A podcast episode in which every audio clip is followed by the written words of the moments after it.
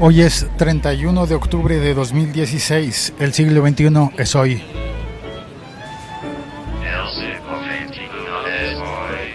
Y en la noche de ayer, domingo, hubo un temblor de tierra en Colombia, en la región del Huila, él fue el epicentro. Mm, Las informaciones que leí oscilaban entre eh, mencionar 5.2 y 5.4 grados en la escala de Richter. Una población que se llama Colombia, sí, como el país, pero una población en el Huila, sufrió los rigores más fuertes del, del temblor de tierra. Pero se sintió en muchas partes del país. Se sintió el temblor, la gente se asusta, hubo edificios evacuados y hubo además de eso una maldita cadena de Facebook después del temblor y antes de la réplica. Normalmente los temblores tienen, tienen réplicas. No sé por qué pasa eso, es una cuestión de geología que no voy a entrar a discutir porque no es mi tema. Pero sabemos que cuando hay un temblor suele haber réplicas. Se mueve la Tierra de nuevo, reajustándose, reacomodándose después del temblor principal. Hay que tener cuidado con las réplicas. Cuando los temblores son fuertes, al nivel de terremoto, pues las réplicas también pueden ser fuertes y sobre todo una vez de causados los daños, una réplica puede ser fatal porque puede acabar de destruir casas o edificios o lo que sea, ¿no? Así que son de cuidado las réplicas. Pero lo más común es que sean réplicas más débiles, más eh, tenues. Y en este caso fue así, como, como normalmente ocurre, entrando al trabajo y buscaré un café. Hubo una réplica que fue corta y menos fuerte, pero, pero que causó más pánico en muchas personas. No solo porque eh, había, habíamos vivido ya la experiencia de sentir el temblor, de asustarnos, de preguntarnos qué pasó, dónde fue, qué ocurrió, sino que además de eso, había llegado la cadena de WhatsApp, una maldita cadena de WhatsApp diciendo que se pronosticaba y se sabía que había eh, eh, movimientos telúricos en toda Latinoamérica, en toda y en varios países y que podía ocurrir en el Ecuador, en Perú, en Colombia o que, y que iba a haber un gran terremoto de 8.5 grados. ¿Quién carajos iba a predecir, a pronosticar un terremoto? Nadie puede, la ciencia no puede pronosticar y determinar cuándo va a haber un movimiento de tierra. No se puede, no se ha podido en toda la historia y hasta el momento no se puede. Son historias falsas. Pero cuando te mandan una historia falsa, justo en el momento en el que acabas de sentir un temblor de tierra, te predispones. Y cuando llega la réplica, ese maldito mensaje de Facebook, perdón, de Facebook no, de WhatsApp, es que WhatsApp le pertenece a Facebook, son los dueños, ese maldito mensaje de WhatsApp jode la cabeza de la gente que ya está asustada y pasa cosas como que, según reporta el periódico El Espectador, hoy hubo familias que pasaron la noche en, eh, en la calle, en carpas, a la intemperie, en mi ciudad, en Bogotá. No creo que hayan sido muchas familias, pero hubo familias que pasaron la noche en la calle porque el mensaje ese, eh, a, parece que hubo un segundo mensaje, yo solamente recibí el mensaje escrito que decía lo de los 8.5 grados, que habría, que se sabía que iba a ocurrir, que bla, bla, bla, bla, bla. Y firmado por un instituto de geología que, que, que tampoco era real, ¿no? Eso era falso, totalmente falso. Y, y, y, y bueno, y, según vi en el periódico, hubo un uh, mensaje también hablado, un mensaje de voz. No tuve la ocasión de oírlo, no me llegó ese mensaje de voz, pero sí he oído muchas veces mensajes de voz terroristas totalmente terroristas y esto debería ser ilegal, esto debería estar perseguido por la ley y castigado con cárcel. De mensajes falsos que la gente empieza a distribuir como mensajes de voz en WhatsApp eh, diciendo cualquier cosa. No, es que a un primo mío le robaron no sé qué, le hicieron tal cosa malvada, pero nunca sabes quién es la persona que está hablando. Son mensajes que suelen no estar firmados. Y aquí lo que quiero decir es que yo sé que tú estás oyendo este podcast y confío en que tú no eres el tipo de persona que normalmente transmite cadenas de, WhatsApp de ese tipo. Normalmente porque todos flaqueamos en algún momento y es posible que si estamos asustados porque en serio hubo un temblor y, recibimos una cadena de estas, la recibimos porque no está en nuestras manos dejar de recibirlas eh, es curioso. Creo que esto es lo que más me disgusta de WhatsApp. Que tú no puedes bloquear, que tú no puedes decir, no quiero recibir mensajes de este tipo. Eh, en, en, otros servicios, como en Twitter, tú puedes incluso establecer filtros y decir, no quiero que me manden spam de tal cosa. En WhatsApp no, tendrías que bloquear a la gente y a veces eso puede ser muy agresivo, bloquear a la gente. Y, en WhatsApp además te mandan unas notificaciones. Ay, qué horrible eso de las notificaciones de WhatsApp que por ejemplo no te dejan dormir.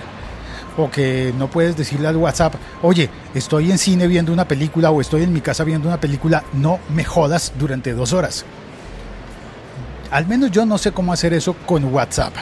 Apagando el teléfono, ok, pero si quieres dejarlo encendido porque tienes otra cosa que sí estás esperando, no sé. Creo que funciona muy bien Twitter, creo que funciona muy bien eh, Telegram y otras aplicaciones, pero WhatsApp es, no sé, cada día me cae más gorda en ese sentido. Y sí, yo sé que WhatsApp tiene una gran ventaja que es la, la accesibilidad que permite ser leída por los lectores de pantalla para las personas ciegas. Pero, hombre, ¿qué ganamos con que sea accesible para traerte mensajes de terrorismo? Eh, pues nada, yo siento que realmente se le ha hecho daño a muchas personas, como por ejemplo las personas que pasaron la noche afuera en la calle, durmiendo en carpas, porque el maldito mensaje de WhatsApp decía que hacia las 2 y 30 de la mañana era que iba a ocurrir el terremoto. Y claro, con un temblor verdadero y una réplica, pues creo que es natural que haya personas que se hayan asustado.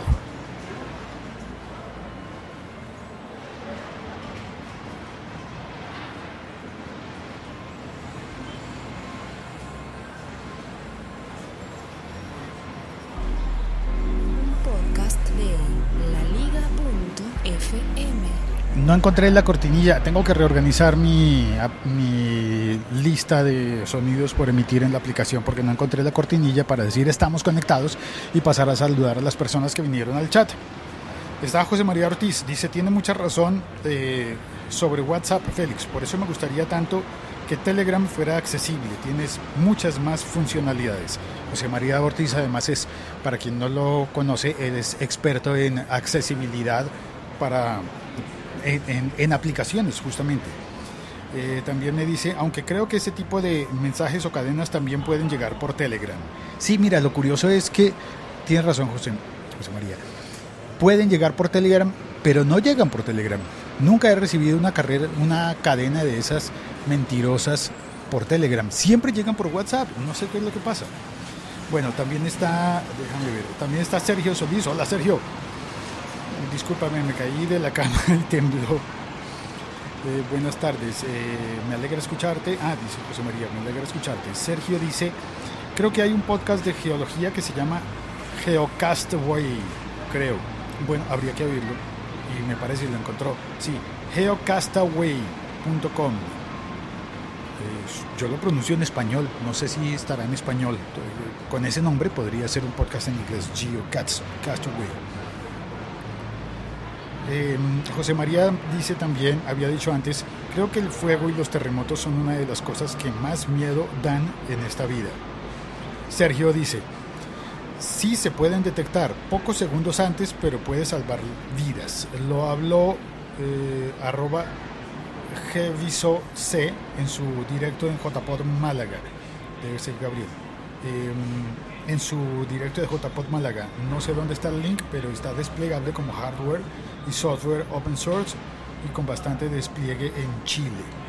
Bueno, creo que debes estar mencionando que mm, si el si el movimiento ocurre en el Huila y yo estoy en Cundinamarca, en Bogotá, cerca del Huila, pues realmente tengo poco tiempo para para hacer para poco tiempo de delay, de demora, porque en realidad sí, no lo estoy viviendo en el mismo preciso instante, porque las ondas que genera el movimiento tardan en llegar. Pero yo, no sé, habría que oír lo que dijo Gabriel Viso, pero dudo muchísimo, mucho, mucho, mucho de que alguien pueda, incluso con segundos, saber cuándo va a temblar. Espero que un día esa tecnología y esa posibilidad llegue, pero hoy lo dudo, seriamente. Continúa diciendo Sergio, como decían, la detección es muy limitada, con poco anticipo y puede hacer, pero puede hacer que más de uno tenga tiempo de ir al marco de una puerta o ponerse bajo una mesa. Y, eh, y en el chat está, en el comentario de este episodio está la dirección a aquel episodio podcast. Voy a oírlo. Sergio, gracias por compartirlo. Muchas gracias. Y dice Sergio también, el spam es inevitable en cualquier red. Bueno, sí, el spam es casi inevitable en cualquier red, pero lo que sí podemos evitar es propagarlo nosotros. Porque cuando es un spam que nosotros mismos le damos al botón de reenviar o que copiamos el mensaje y lo compartimos en un grupo de WhatsApp, es que somos nosotros los spammers. Y somos nosotros los irresponsables que estamos haciéndole daño a, las personas incurriendo en actitudes terroristas. Terroristas tipificadas como terroristas. Que porque he visto eso cuando dicen, por ejemplo, me han llegado mensajes que dicen que van a poner una bomba y eso es terrorismo, como se dice en España, puro y duro. Puro y duro. Y bueno, nada.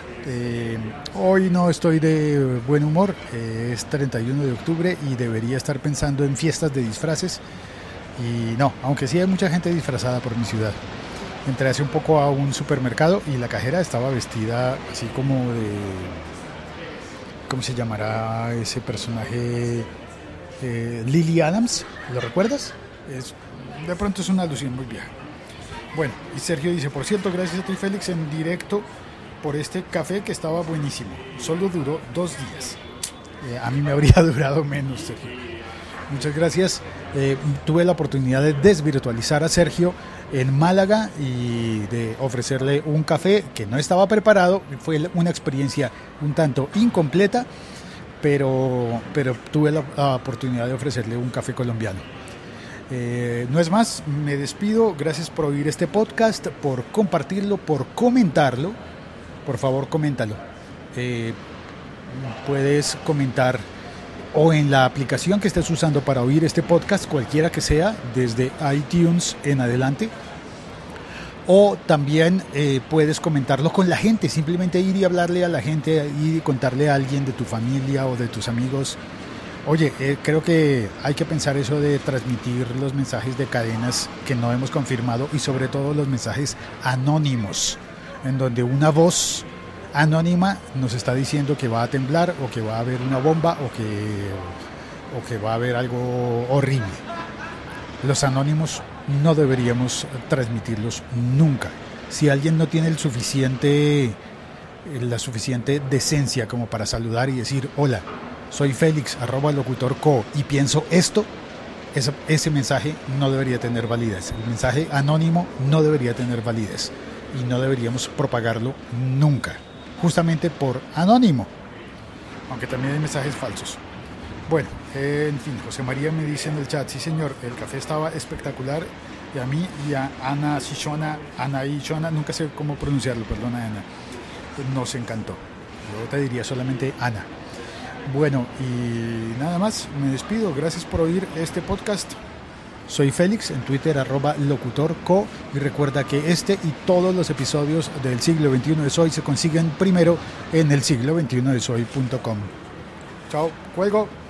Gracias a Sergio y a José María.